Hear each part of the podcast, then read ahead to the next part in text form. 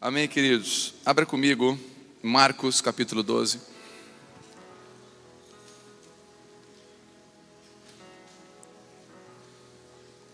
Quero abençoar os irmãos que nos acompanham pela internet.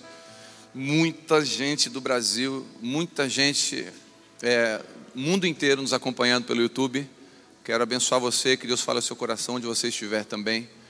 É, que a unção dessa casa possa cobrir você nessa sala, onde você estiver com seu celular, que Deus possa falar com você poderosamente em nome de Jesus, em todas as nações. Você pode ser tocado aí. Mateus perdão, Marcos capítulo 12, versículo 18, diz assim, versículo 18 do capítulo 12 do Evangelho de Marcos. Depois chegaram os saduceus e que pregam que não não existir ressurreição. Algumas versões falam não acreditam que existe ressurreição.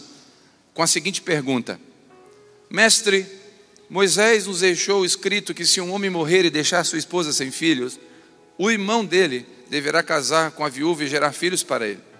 Ora, havia sete irmãos. O primeiro casou-se e faleceu, sem deixar filhos. Então o segundo desposou a esposa, mas também morreu sem deixar descendentes. O mesmo ocorreu com o terceiro, e dessa forma, nenhum dos sete irmãos deixou filhos. Finalmente, faleceu também a mulher. A pergunta: na ressurreição, de quem essa mulher será esposa, haja visto que os sete irmãos foram casados com ela. Então Jesus respondeu: Errais. Algumas versões falam, não é sem motivo que vocês erram tanto, por não conhecer as Escrituras e o poder de Deus. Aí, bem, vamos orar? Feche seus olhos um pouquinho, dá uma ordem para a sua alma para se acalmar. Manda a perna parar de balançar. Quieta teu coração. Pai, em nome de Jesus, fala com a gente essa noite. Traz esperança. A tua palavra é viva e eficaz. E ela corta, ela separa o que é da alma e separa o que é do espírito. Tudo que for da nossa alma, que fique calado agora, e tudo que for do teu espírito, venha ministrar o nosso coração. Eu creio e digo amém. Quantos digam amém comigo? Dizem amém comigo? Primeiro, Jesus havia respondido antes desse texto, irmãos, você pode elencar, Jesus, Jesus havia respondido os questionamentos dos fariseus e dos herodianos sobre impostos. Eles chegaram para Jesus e perguntavam: Senhor, mestre, devemos pagar impostos? Eles chegaram com uma ladainha assim, ó. Tu és bom, a gente sabe que o Senhor não, é, não se engana, o Senhor é, é, é, é, esperto, o Senhor é amor, o Senhor. E chegaram com um monte de ladainha para Jesus, e só que eu quero antecipar que ladainha não. Você pode falar o que você quiser para Jesus, Ele conhece seu coração, a motivação que você fala isso. E eles falaram: oh, nós devemos pagar imposto. Aí Jesus lembra, aquela, você conhece essa história? Jesus pega uma moeda e fala: de quem é esse rosto aqui? É de César, então dá a César e a Deus que é de Deus, ele Jesus orienta, né? ele, ele responde, ele não vai na, ele não vai na onda da, da, da, pegadinha da pergunta dos fariseus e dos herodianos. E agora sai um time de religiosos, entra outro. Sai os fariseus, sai os herodianos, troca o bastão, entra os saduceus. Os saduceus também eram religiosos da época, eram uma da, das seitas do judaísmo, era uma das, das classes da religião da época, e os saduceus eles tinham uma característica muito peculiar. Eles não acreditavam na ressurreição. Eles achavam e criam que a ressurreição, eles eram muito céticos na manifestação do sobrenatural, do poder de Deus da ressurreição. E eles fazem uma pergunta, né, um questionamento sobre a mulher aqui que teve sete maridos e os sete morreram. Rapaz, eu não casar com essa mulher nunca. Né? Se tu olhar o histórico dela, né? morreu um, morreu dois, eu sou o próximo. Né? Não sei se essa mulher ela matava, o que, é que acontecia, porque morreu sete, ficou só ela, e nenhum dava filho, tinha problema ali o negócio. Essa mulher, importando ou não, ela casou com os sete. E, e aí a pergunta deles: na ressurreição, eles não acreditavam na ressurreição. E eles jogam para Jesus, tentando pegar Jesus, na ressurreição. Porque eles citam a lei de Moisés. Eles falam, Moisés diz isso, na ressurreição, querendo que Jesus, jogar Jesus contra a lei de Moisés e contra, naturalmente, contra os judeus e causar confusão. Jesus conhecendo os corações, conhecendo as intenções e as respostas de Jesus. Não sei se você já parou para observar como as respostas de Jesus são inteligentíssimas, provocativas, que fazem a gente pensar. As respostas de Jesus são extremamente é, é, pontuais. É, ela como uma, uma, uma, faca que separa. As, as respostas de Jesus são impressionantes e Jesus mais uma vez nos surpreende com uma resposta inteligentíssima e com um fundamento. E essa noite eu quero falar sobre esse fundamento que eu acredito que está faltando para a igreja no Brasil, a igreja em Criciúma, a igreja evangélica, de um modo geral, está faltando esse fundamento, equilíbrio. Nos falta equilíbrio. As pessoas perguntam qual o nosso propósito, pergunta para Vivi, pergunta para mim, qual o nosso propósito como igreja. Nós, vocês querem ter uma igreja com quantos membros? Vocês querem ter uma igreja com qual tamanho? E a nossa resposta desde o início, quando tinha 17 pessoas, era a mesma. Nós queremos ter uma igreja saudável. Nunca nos preocupamos se era com 17 ou com 4 mil. Nunca foi essa preocupação. Foi com a saúde da igreja. Ou seja, com equilíbrio. Porque tudo que é extremo é perigoso. Extrema direita é perigosa, extrema esquerda é perigosa. Existe um equilíbrio, existe um lugar. E este lugar, Jesus está ensinando nessa frase: vocês erram. Tem coisas que fazem vocês tropeçar, vocês pisam em coisas, vocês é, é, tropeçam em coisas, vocês cometem erros porque vocês não conhecem duas coisas. Vocês não conhecem as Escrituras. Primeira coisa que ele fala. Porque depois o texto continua dizendo que ele responde: No céu ninguém se dá em casamento, são como anjos. Ele responde: Lá no céu não vai ter casamento, não vai ter minha esposa, meu marido, não vai ter isso. Então, Jesus, vocês não leram, vocês não conhecem. Está escrito que no céu ninguém se dá em casamento. Ou seja, errais e vocês tropeçam e vocês cometem erros por não conhecer as Escrituras. Às vezes, por não conhecer as Escrituras, nós vamos lá e fizemos uma sociedade. Você amando Jesus e buscando Jesus com um endemoniado, um gadareno. O cara que vai sonegar imposto, ele vai mentir na hora da negociação. O cara não tem caráter. E você fez uma sociedade. Por não conhecer as Escrituras, você vai errar. Você acabou de cometer um erro. A sua mãe fala assim: ó, filha, não casa com esse cara, por não conhecer as escrituras, que a Bíblia fala para honrar pai e mãe. Nós tropeçamos, aí você vai lá e casa, e aí você acabou de casar com a amostra grátis da grande tribulação. O cara é um tormento, o cara, é o cara não é um marido, é uma missão. Tem gente que não casa, faz missão. Eu vou pregar na Jordânia, não precisa, casa com aquele traste, que eu acho que é melhor. Eu duvido, irmãos. Irmãos, é verdade que eu vou dizer. Tem maridos que, me procuram, e mulheres que procuram vivo, que falam assim: olha, eu prefiro ir, eu prefiro ir para o Iraque pregar o Evangelho. Vai morrer uma semana, mas ela prefere. De tanta tribulação que tem do lado. Por não conhecer as Escrituras, nós erramos. Errais por não conhecer as Escrituras. O que, que ela fala para você? O que, que ela tem para você? O que, que ela diz para mim e para você? E aí nós ficamos lendo tanta coisa e não lemos as Escrituras. Então vocês erram. E é interessante que Jesus ele não tem problema com a sinceridade de um pecador, ele tem problema com a falsidade do religioso, porque o religioso ele vem com perguntinha, mas ele não quer saber, ele quer pegar, ele quer ganhar. Já percebeu um religioso numa discussão? Ele não quer te ouvir, ele quer mostrar a razão dele. E religioso é assim, irmão. Se, ele, se você não for igual a ele, se você não for igual a ele, ele não vai aceitar você. Escute, a religião, tudo que ela não domina, ela expulsa. Vou repetir. A religião, tudo que ela não domina, ela expulsa. Sabe, como, sabe quando eu sei que uma pessoa está dentro da religião, da gaiola da religião? Quando ela não consegue se adaptar, ela é expulsa dessa, desse lugar. É uma religião assim, ela não consegue lidar com a diferença. A religião é do meu jeito, é com a minha roupa, é com o meu formato, ou some daqui. Ou, você, ou ela domina ou ela expulsa. E aí a gente vive em gaiolas. Um tempo atrás eu ministrei, está tá no YouTube uma mensagem: gaiolas e aquários. Que Deus. É, aí falaram que a gente pesca em aquário, não sei o quê. Irmão, não pesca aquário, não. Eu quebro aquário. Porque o lugar de peixe não é aquário, o lugar de peixe é no rio de Deus. Então, no, lugar, no seu lugar não é... Irmãos, quando uma pessoa sai da religião, é igual um passarinho que sai da gaiola. Para ele, voar é pecado. O passarinho que viveu na gaiola, quando ele, ele acha que voar é pecado, porque ele viveu na gaiola. Quando você sai da religião, ele acha que usar bermuda é pecado.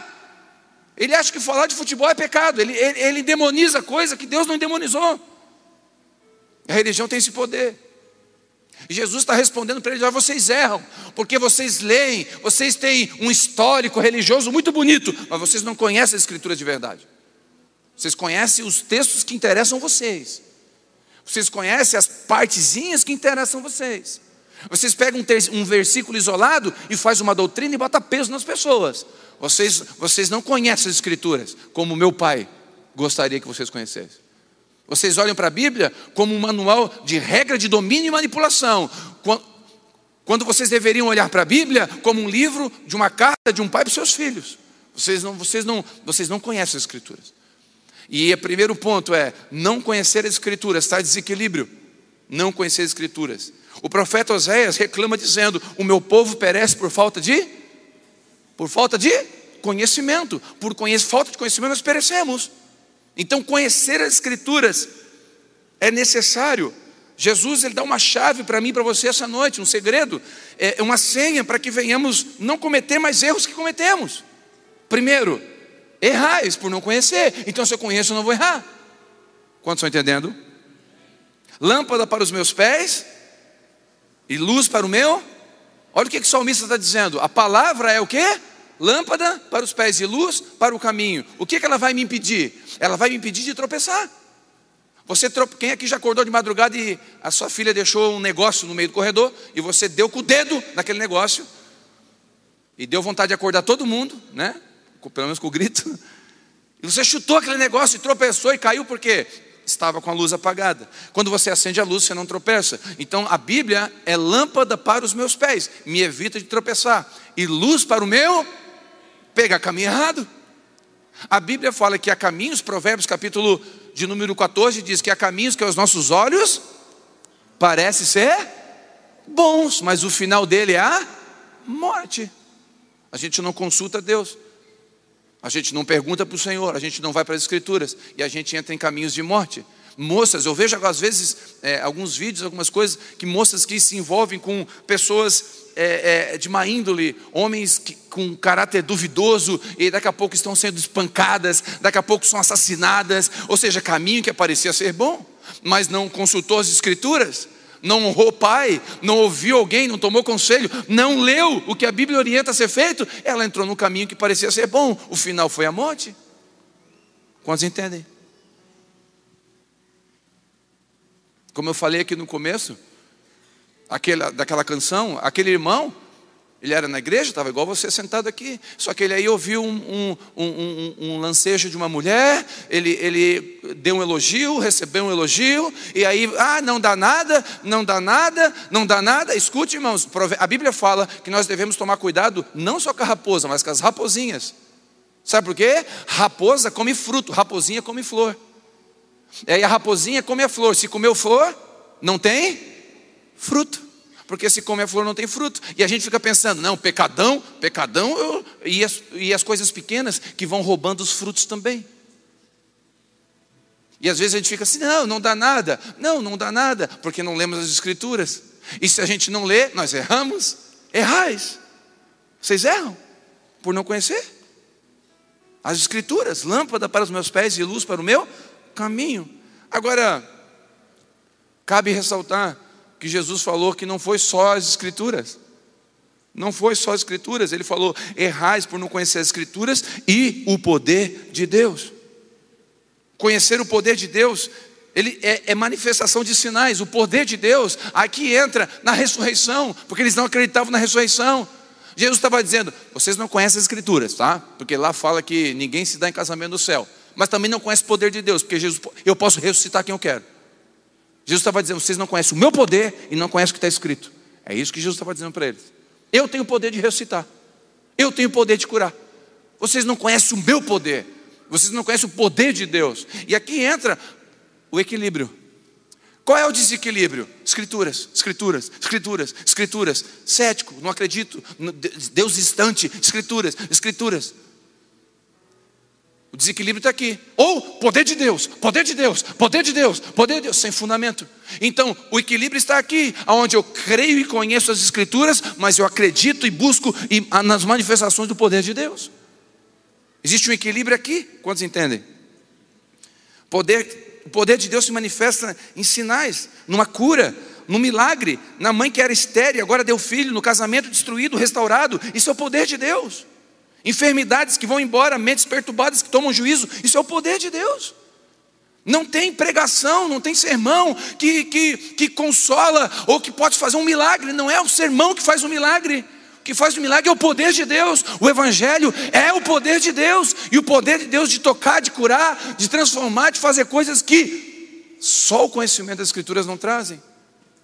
E deixa eu abrir um parênteses aqui. Nós temos hoje aí eu acredito no equilíbrio. Existe hoje aí um movimento no Brasil e no mundo, e um movimento cada vez mais forte, e eu fico feliz, que é o movimento dos irmãos que amam a Bíblia, são os, os ditos reformados, homens que buscam conhecer as Escrituras, e que maravilha, e uma salva de palmas e glória a Deus pela vida deles, e benção demais. Mas por outro lado, eles estão se tornando céticos, chatos, insuportáveis, detentores da verdade, colocam todo mundo no inferno, decide quem vai e quem não vai para o céu, se, estão se tornando religiosos desequilibrados. Nós temos do outro lado os irmãos carismáticos, pentecostais, que, que amam o Senhor, que são apaixonados, que choram, que abraçam, que evangelizam, que dão comida para o pobre, que vão no presídio, e glória a Deus, e aleluia, e manto, e deixa o menino rodar. É verdade, é verdade, glória a Deus, verdade mas também não tem fundamento nenhum, não conhece as Escrituras, não anda pela palavra, abandona o caráter, abandona raízes. Então tem um equilíbrio aqui, aonde eu conheço as Escrituras, mas eu também acredito e conheço e, e busco o poder de Deus. Aonde existe um equilíbrio entre a razão e as lágrimas. Irmãos, tem coisas que é o poder de Deus. É o poder de Deus. Semana passada aqui, uma, deu testemunho, ela tava, ia fazer uma cirurgia no joelho, menisco, não sei o quê. Ela veio no culto, botou a mão na hora da oração e, e foi curada. Não precisa fazer cirurgia. O nome disso é poder de Deus. É o poder de Deus. Um homem me procurou, falou, pastor, eu sou viciado em cocaína, eu preciso ser liberto, me ora por mim, orei. Ele, tá, ele procurou de novo disse, pastor, eu fui liberto. Não, não tem como explicar isso, isso não é um conhecimento da Escritura, é o poder de Deus. Eu lembro quando, aquele momento que minha esposa estávamos longe um do outro, eu lembro que eu fui para o trabalho um dia, um dia difícil para ela, difícil para mim, um dia um, um difícil, eu, ao horário de meio-dia eu não comi nada, eu, eu fui para o carro no meu trabalho. E eu entrei no meu carro e eu estava tão triste, angustiado, que eu, eu fiz uma posição fetal no carro e eu comecei a chorar, chorar e falando com, tentando falar com Deus, porque tem momentos que na nossa oração nem sai. A gente vai falar, falar o quê? Está doendo, sabe dizer mais nada. E aí eu estava ali e eu senti, irmãos, eu senti, isso ninguém tira de mim, é o poder de Deus, não está escrito em lugar nenhum. Eu senti Deus me pegando no colo, tirando do banco e dizendo: Você é o meu filho, eu cuido de você. Pode estar doendo o que for, sente a minha presença agora. E a presença de Deus é a presença de Deus presença de Deus você não explica, você sente. Eu estava no trabalho uma vez, um colega de trabalho me questionou, ele era ateu, e ele falou para mim, eu sou ateu. Eu falei, legal. Tá, não vai pregar para mim? Eu falei, não. Ah, mas eu sou ateu. Legal, o problema é teu. Prega para mim, prega, me convence. Eu falei, não tem te convencer de nada. Ah, tu está tendo uma oportunidade de pregar para mim, cara. Aí eu falei, meu Deus, que chato. Acho que é ateu mais crente. o ateu crente. É, evangeliza. O ateu evangelista. Eu falei, eu tinha uma laranja. Na mesa eu, eu descasquei a laranja e ele ficou me olhando. Peguei um gomo. Gostosa essa laranja, né? Ah, não sei, tu não me deu nenhum pedaço ainda. É, você não sabe se é gostosa porque você não experimentou. Por isso que você não conhece e não acredita em Deus. Você ainda não experimentou a presença dele. O dia que você experimentar, você vai entender que é delicioso. Passou uns três meses, ele foi no culto de um amigo dele, convidou ele. Fizeram o apelo, ele foi para frente chorando. Chegou no trabalho, primeira coisa que ele veio, me deu um abraço e falou: Eu experimentei a laranja. Ele existe. Esse é o poder de Deus. Esse é o poder de Deus. É o poder de Deus que transforma um homem agressivo em um homem amoroso. É o poder de Deus. É o poder de Deus que resgata uma mulher e um homem da, do mundo das drogas ou da prostituição e faz dele, faz dela uma mulher e um homem de honra. É o poder de Deus. E Jesus está dizendo para os saduceus: vocês erram, porque vocês não conhecem as Escrituras e vocês também não conhecem o poder de Deus. Vocês não sabem o poder que eu tenho você não sabe o que eu posso fazer e vocês erram por isso. Jesus estava ensinando que existe um lugar de equilíbrio. A Bíblia diz que Jesus subiu no monte com os discípulos, Pedro, Tiago e João. E ele sobe no monte e ele transfigura. Presta atenção nisso. Ele, o monte da transfiguração, já ouviram falar, né? Ele transfigura. E na transfiguração aparece Moisés e Elias. Moisés representando a lei e Elias representando os profetas. E quando eles aparecem, Pedro salta e fala: Vamos fazer uma cabana aqui, porque o negócio está. Tá, tá, o, culto, o, culto, o culto hoje vai ser maravilhoso. E o culto estava maravilhoso. E eles estavam pentecostal lá, o negócio estava, irmão, transfigurando. Pensa, Moisés aparecendo, o negócio estava violento lá. Não tem droga que se compara com as visões que os homens tiveram lá em cima. E o negócio ficou doido lá. O bagulho ficou louco. E eles vão ficar aqui. Aí Jesus, olha, Vamos descer. Enquanto eles estão lá em cima, aparece uma voz e fala assim: ó, esse é Moisés, esse é Elias, mas vocês têm que ouvir é esse, apontou para Jesus.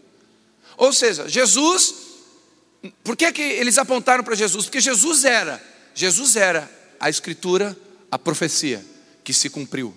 Então Jesus era as escrituras e também era o poder de Deus manifestado na terra. Então Jesus era tudo em um ali. E eles falaram: olha, não é mais Elias, não tem nada a ver mais com a lei de Moisés. Esse cara cumpriu tudo, centralizou nele. Então aquela voz que veio do céu fez o que? Colocou Jesus no lugar dele. Trouxe o equilíbrio entre só conhecer e o manifestar. Agora Jesus não é mais só a profecia, de Elias, não é só mais as profecias de Isaías, agora Jesus é o cumprimento, ou seja, o poder de Deus manifestado. Ou seja, tem promessas e profecias sobre você que ainda não se cumpriu. É a palavra. A palavra promete coisas que ainda não se cumpriram, mas se você continuar crendo, você vai receber o poder de Deus. É quando isso que foi dito vai se cumprir sobre você. Então nós perdemos por não acreditar que aquilo que foi dito vai acontecer. É o poder de Deus que vai fazer acontecer. E aí eles descem, e quando eles descem, o que acontece? Tem um menino endemoniado, e tem um tumulto, e Jesus fala: O que está acontecendo aqui? Ó, oh, Jesus, os teus discípulos que não subiram, não conseguiram expulsar o demônio do meu filho. Meu filho está endemoniado. Aí Jesus olha para ele e fala: oh, geração crédula. Até quando eu vou estar com vocês, vocês não expulsaram o demônio desse menino? Como é que vocês não expulsaram isso? Sabe o que eu aprendo aqui? Quando eu conheço as Escrituras, eu entendo o propósito de Deus para mim, mas quando eu desço desse monte do conhecimento, eu tenho que aplicar no monte da compaixão, no vale da compaixão. De nada adianta eu conhecer, receber uma palavra no domingo à noite, se eu não aplicar isso na segunda-feira. Eu tenho que receber a palavra, mas eu tenho que pôr ela em prática, porque o poder de Deus é que vai me dar capacidade para pôr em prática. É o poder de Deus que está falando para você ser um marido mais atencioso e amoroso e você não consegue porque você é bruto. E aí você vai para Deus agora, porque você recebeu uma palavra no Monte da Transfiguração. Você recebeu uma palavra hum, de Deus, e agora você desceu e fala: Deus, e agora? Agora usa o meu poder no meu nome, não seja incrédulo, seja crente e vai naquilo que eu te disse. Obedece. É o poder de Deus que faz você conseguir cumprir as Escrituras, não é o seu poder. Diga comigo: o poder de Deus não é o meu poder. Poder não é seu. O poder é dele. Então, pastor, se eu orar para o endemoniado ir embora, Ué, você vai orar em nome de quem? É em seu nome? Não, é em nome de Jesus, o poder é dele. Se acontecer um milagre, glória de quem? Se não acontecer, também não é sua. Então o poder de Deus se manifesta. Nós erramos por não conhecer as Escrituras e o poder de Deus. Existe um equilíbrio entre conhecer as Escrituras e conhecer o poder de Deus. E uma das coisas que eu aprendo, e aqui entra uma guerra minha e sua, não sei você, mas é uma guerra da maioria, da maioria de nós. É, nós limitamos o poder de Deus porque comparamos o poder de Deus com a nossa vida. Vou repetir. Nós limitamos o poder de Deus porque comparamos o poder de Deus com as nossas limitações. Nós achamos que não vamos conseguir porque colocamos o poder em nós mesmos. E aí eu entro de um texto que, se você não, não lembra, eu quero trazer a memória para você. A Bíblia fala em Tiago. Deixa eu achar aqui para ler para você. Tiago, presta atenção. Tiago capítulo 5, versículo 17. Elias era um homem frágil como nós, era um ser humano como eu e você. Preste atenção. Elias era um homem frágil como eu e você. Era um homem, era gente. Ele orou fervorosamente. Essa palavra fervorosamente significa orou com fé. Ponto. Orou crendo. Elias era o homem igual a você, gente igual a você. Ele orou com fé, fervorosamente, rogando para que não chovesse e não choveu sobre a terra durante três anos e meio. Então fez outra oração, outra oração, e os céus derramaram água sobre a terra e produziu frutos. Sabe o que eu aprendo aqui? Elias, sendo um homem como nós, sujeito às mesmas paixões, sujeito aos mesmos erros. Elias enfrentou 450 profetas de Baal e teve medo de uma mulher chamada Jezabel. O cara enfrentou 400 homens e uma mulher chamada Jezabel botou ele num buraco. Sabe o que eu aprendo aqui? Às vezes nós vencemos batalhas lá fora e perdemos dentro de casa. Vencemos diante dos homens e perdemos diante dos nossos filhos. E isso nos traz uma, uma ideia de que como que eu vou orar para que Deus faça alguma coisa se eu perco em coisas pequenas. Eu até sou um homem que tem o nome, tem até sobrenome, mas quem me conhece de perto, como Namã, sabe que eu sou leproso. Ei, com que moral eu vou falar em casa? Lá fora as pessoas me ouvem porque não me conhecem, mas quem me conhece não me ouve. E Elias era um homem assim, Elias era sujeito igual eu e você. Às vezes, irmãos, a gente perde algumas, algumas batalhas que é vergonhoso. É vergonhoso algumas batalhas que nós perdemos. Eu falo, meu Deus, eu, eu acho que eu não me converti. Eu tenho que voltar no vento da minha mãe, nascer de novo. Eu tenho que fazer alguma coisa. Porque, meu Deus, como que eu cometi isso? Como que eu, como que eu fiz isso? É decepcionante. Contei aqui num culto dos homens. Eu estava é, saindo de casa com o carro. E eu falei, bota a menina no cinto. Bota a menina no cinto, estava na garagem, bota a menina no cinto, a pequena. E aí fala, entra, calma, bota. E eu falei, acho que botaram, né? Quando eu vou sair na garagem, a minha filha pequena vem, vem aqui na frente, mete a mão em mim aqui, e naquele ímpeto italiano que habita em mim, na, naquilo que eu ainda não venci, que eu achava que está totalmente morto, e a gente não vigia, e no momento de aquilo que eu queria fazer eu não faço, e o que eu quero fazer, acabo, não quero fazer, acabo fazendo, e eu botei a mão no peito dela e empurrei para trás. Já que é uma menina de quatro anos. Ela caiu assustada. E botou a mão no peitinho.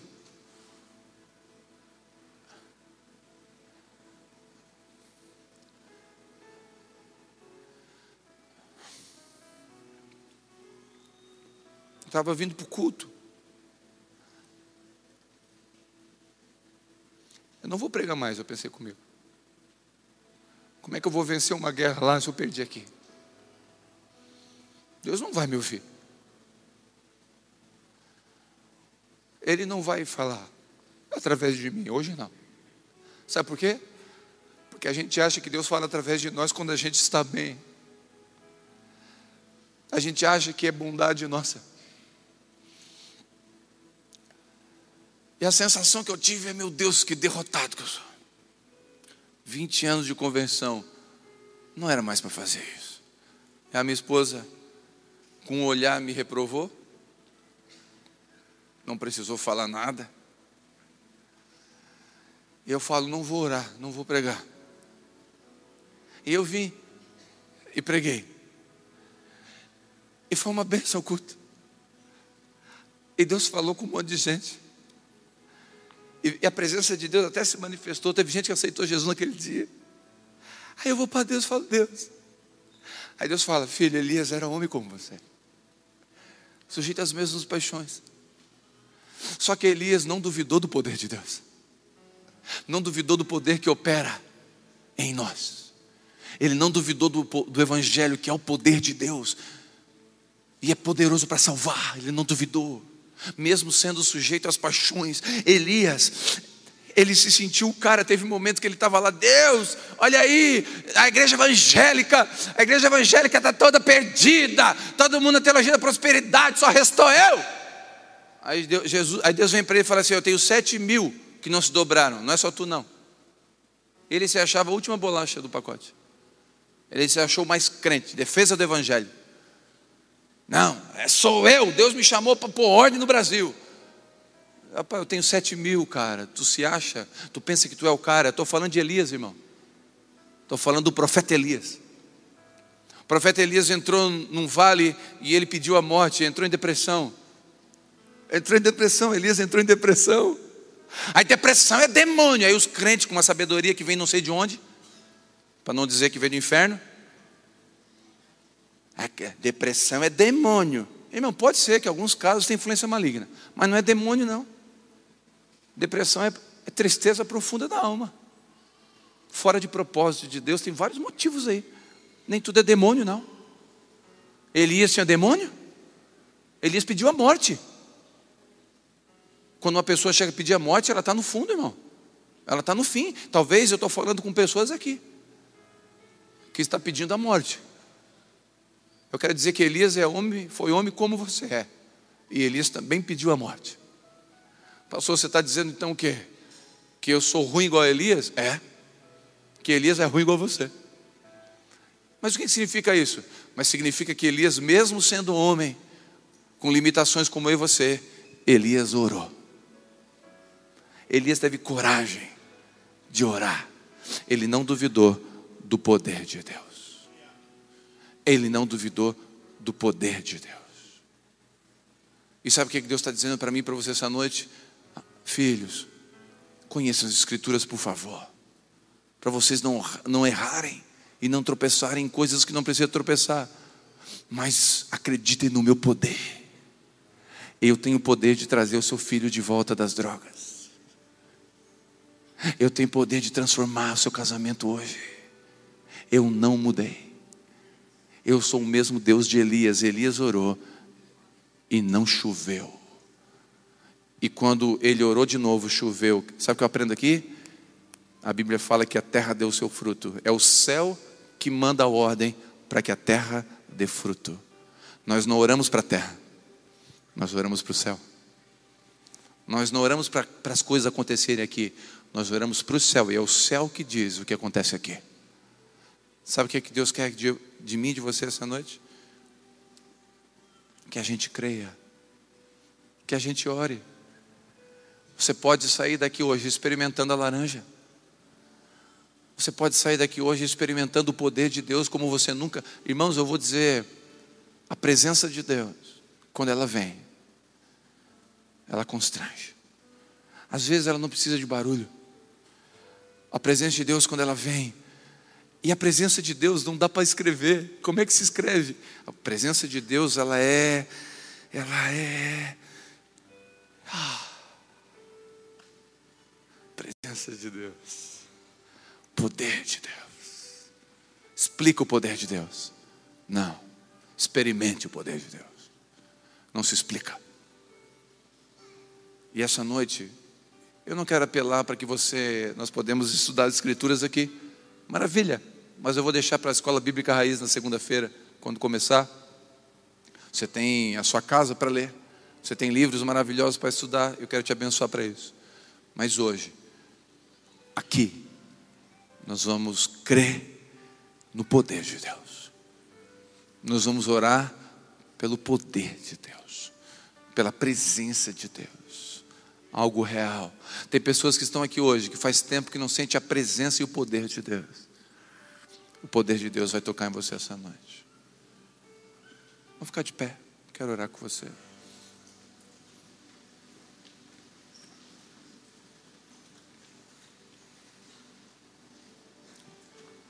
Quantos creem no poder de Deus? Quantos creem no poder de Deus? Quero profetizar agora que tem pessoas assistindo pelo canal, que o poder de Deus vai invadir a sua sala agora.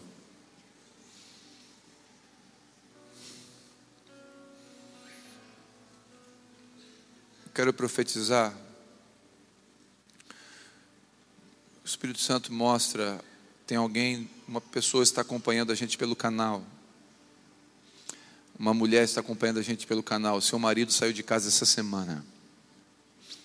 O Senhor, o Senhor manda te dizer, você vai orar agora junto conosco aqui. E ainda até e até sexta-feira que vem agora ele vai voltar. Ele vai voltar e Deus vai começar um processo de restauração na sua casa. Porque o poder de Deus é de verdade. Existe o poder de Deus e nós cremos nele. E você que está aqui essa noite, você se sente indigno de orar. Elias também não era digno e era gente igual você, mas mesmo assim Elias orou. Eu quero que você ore agora. Quero que você ore. Eu quero que você fale com Deus e você entre num lugar de crer agora. Mas eu quero que você não não fale nada com Deus além de Deus, teu poder, tua presença. É o que eu preciso sentir, é o que eu preciso experimentar essa noite. É o teu poder, é a tua presença, é o poder da oração. Então creia na oração. Eu profetizo que enquanto você ora, os céus vão liberando chuva para que a terra dê fruto. Você crê nisso? Enquanto você ora, o céu libera chuva na sua casa, na sua vida, para que a terra dê fruto. E a surpresa de Deus vai vir amanhã de manhã. Porque o fruto vem no tempo de Deus e da maneira de Deus, mas você vai ser surpreendido Acredite no poder de Deus, não duvide do poder de Deus. Agora, fala, se você é cético, você não acredita no poder, você fala: Deus, me perdoa, mas eu acredito só nas Escrituras, mas eu não acredito no teu poder. Então, fala: Deus, eu não acredito, e Deus pode quebrar essa incredulidade no seu coração, porque o poder de Deus tem o poder de transformar o coração de pedra num coração de carne. Pai, em nome de Jesus, essa noite não é pelo barulho, é pela fé.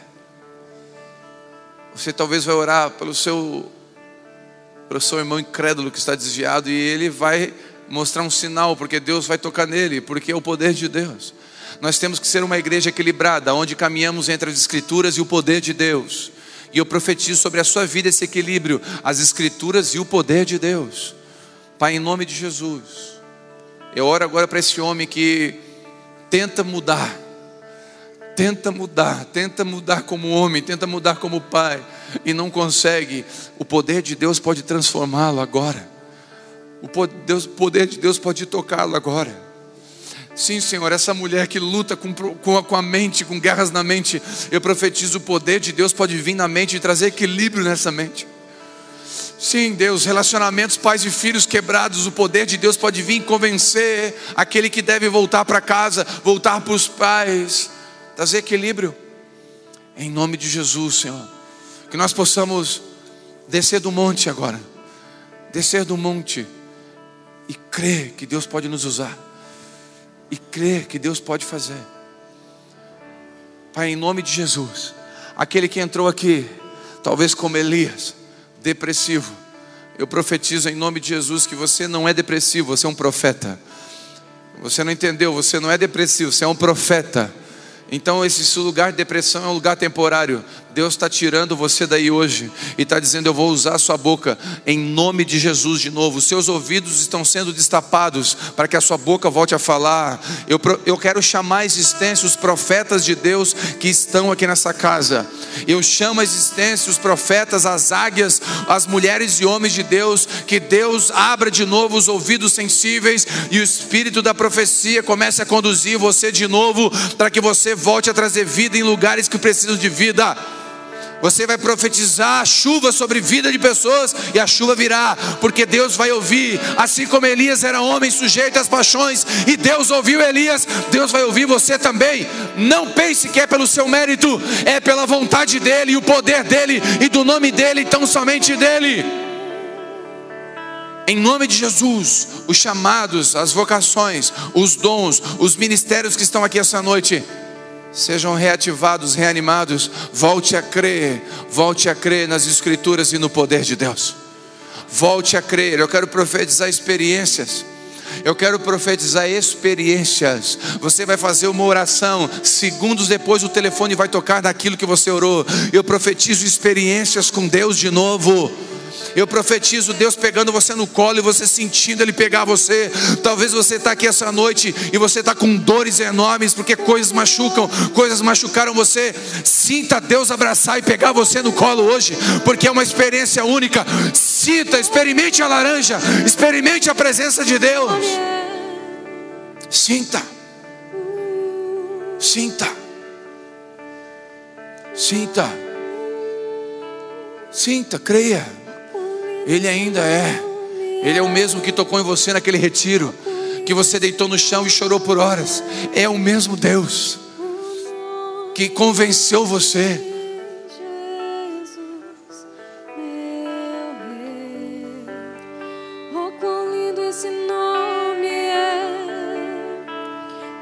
que tudo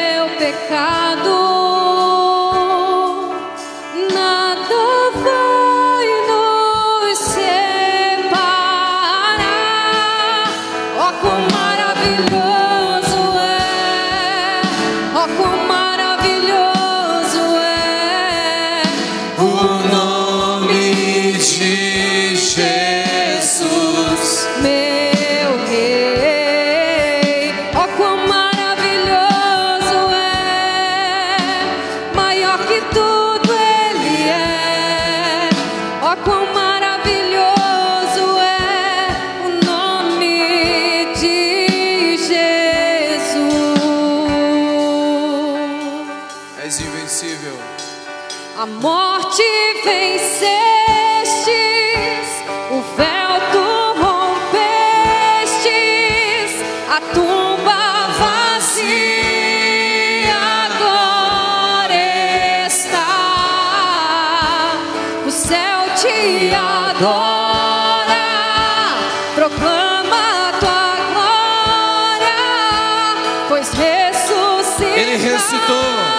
O poder de Deus ressuscitou Jesus. Acredite no poder de Deus.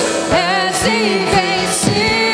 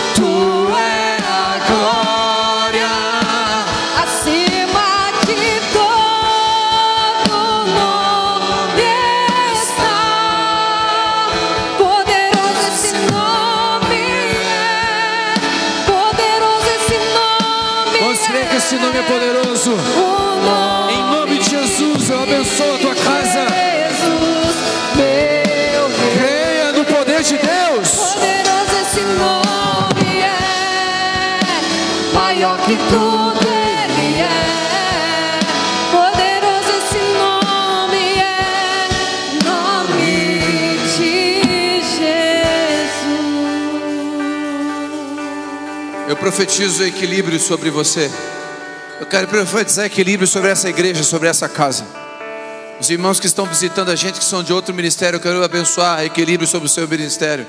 Você que nos acompanha, não importa a denominação que você é, eu profetizo equilíbrio sobre você, as escrituras e o poder de Deus. Os sinais acompanham os que creem. Quantos creem? Os sinais acompanham os que creem. Quantos creem? Se você crê, não é pela sua bondade, mas os sinais acompanharão você. Você vai ver maravilhas acontecendo. Você vai ver maravilhas acontecendo. Maravilhas. A tua vida financeira vai sofrer maravilhas de Deus. Ele vai entrar em lugares que precisa entrar. Sim, o seu relacionamento com Deus. Você vai ver sinais de Deus. Quantos recebem isso? Quero ser obediente à voz do Espírito. Enquanto Telmo estava falando, eu lembrei que alguns anos atrás eu tive um sonho. E nesse sonho, eu acredito muito que Deus fala conosco através de sonhos. Muito. E eu particularmente eu tenho isso muito forte dentro de mim. Geralmente Deus fala comigo através de sonhos. E eu sonhei que nós estávamos numa rótula aqui em- em- na, na Próspera. E estavam as mulheres da igreja, as que estão na frente. E eu sonhei que nós estávamos reunidas numa reunião de mulheres numa rótula daquelas. E nós éramos gigantes nessa rótula, nós éramos muito grandes. E eu lembro que no sonho eu olhava para uma das mulheres que estava do meu lado, ela estava totalmente transformada, diferente, ela estava mais bonita. E num outdoor perto ali, estava escrito assim: press out. Gente, eu não falo inglês. Como que eu vou sonhar com uma palavra em inglês? Quando eu fui pesquisar o que significa press out, é pressionando para fora. E o sonho acabou. E eu falei: meu Deus, o que, é que significa esse sonho?